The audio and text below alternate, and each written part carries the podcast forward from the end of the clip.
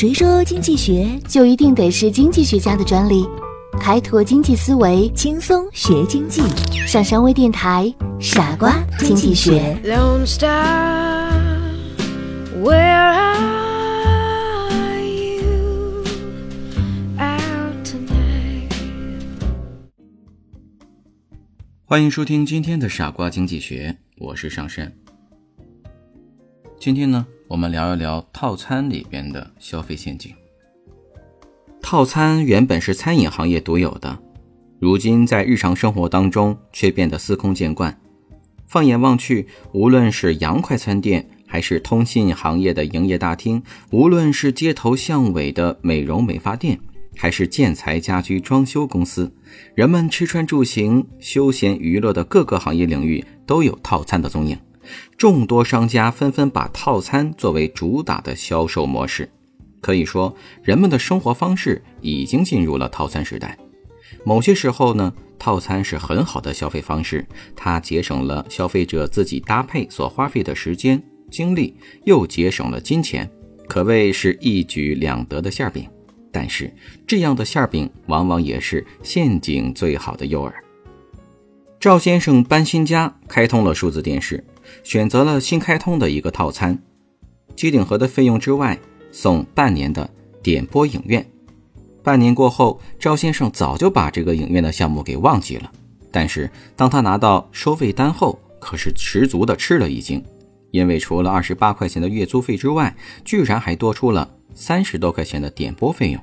嗯，从来没有看过点播电视呀。他打电话一问，原来呀是套餐过期了。由于他没有明确的取消，所以影院自动开通。赵先生不明白，套餐从法理上讲是一份双方签订的协议，合约到期了就意味着终止，怎么能没有经过对方的同意而单方面续约呢？商家在推销套餐活动的时候，有的是请了精算师计算过的，所以不管怎么配合，他都不会做赔本的买卖。对于普通的消费者来说，如果实在没有办法，请你选择最简单的、能够算得清楚的套餐，不要被那些五彩缤纷、华丽的外表蒙蔽了你的双眼，因为有的时候陷阱就在套餐里边。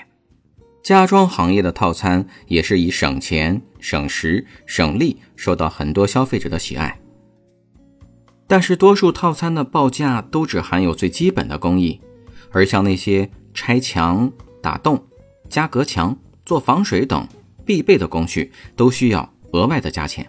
有些套餐所含的橱柜、免漆门等还有数量的限制。实际的装修过程当中，不少消费者都知道，哎呦不够用了。如果要增加，那就得加钱呐。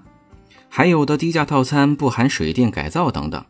还有的，对于含有两个卫生间的户型套餐式的装修，只包含一套卫浴设备，第二个卫生间仅含地砖、墙和顶面涂料等等。虽然每一个套餐都可以升级，但是升级部分所需的费用，那可是得由客户买单的。此外，一些套餐式的装修方案对面积在六十平以下的小户型设有保底价，全部按九十平方米计算。而九十到一百平方米的，则全部按一百平方米计算。而且由于诸多的不可控的因素，最终导致一些家装套餐低开高走。然而，不少消费者在签订合同前并不了解这些情况，设计师通常也是“如果你不问，就当你明白”这样的心态。家装套餐呢，很难满足个性化的装修，固定的主材品牌和款式，自由的选择度。并不高，实际上不少套餐看似像一个非常可餐的馅饼，实际上它是一个陷阱呀。他们的目的就是为了把你圈住、套牢。所以有人说，套餐套餐，先把你套住，再慢慢餐。所以说，套餐到底能不能吃？经过今天的节目，相信你一定知道其中的利害关系了。以上就是本期的节目，我是上山。添加关注我们的公众号“上山之声”，领取更多福利。我们下次节目再见吧。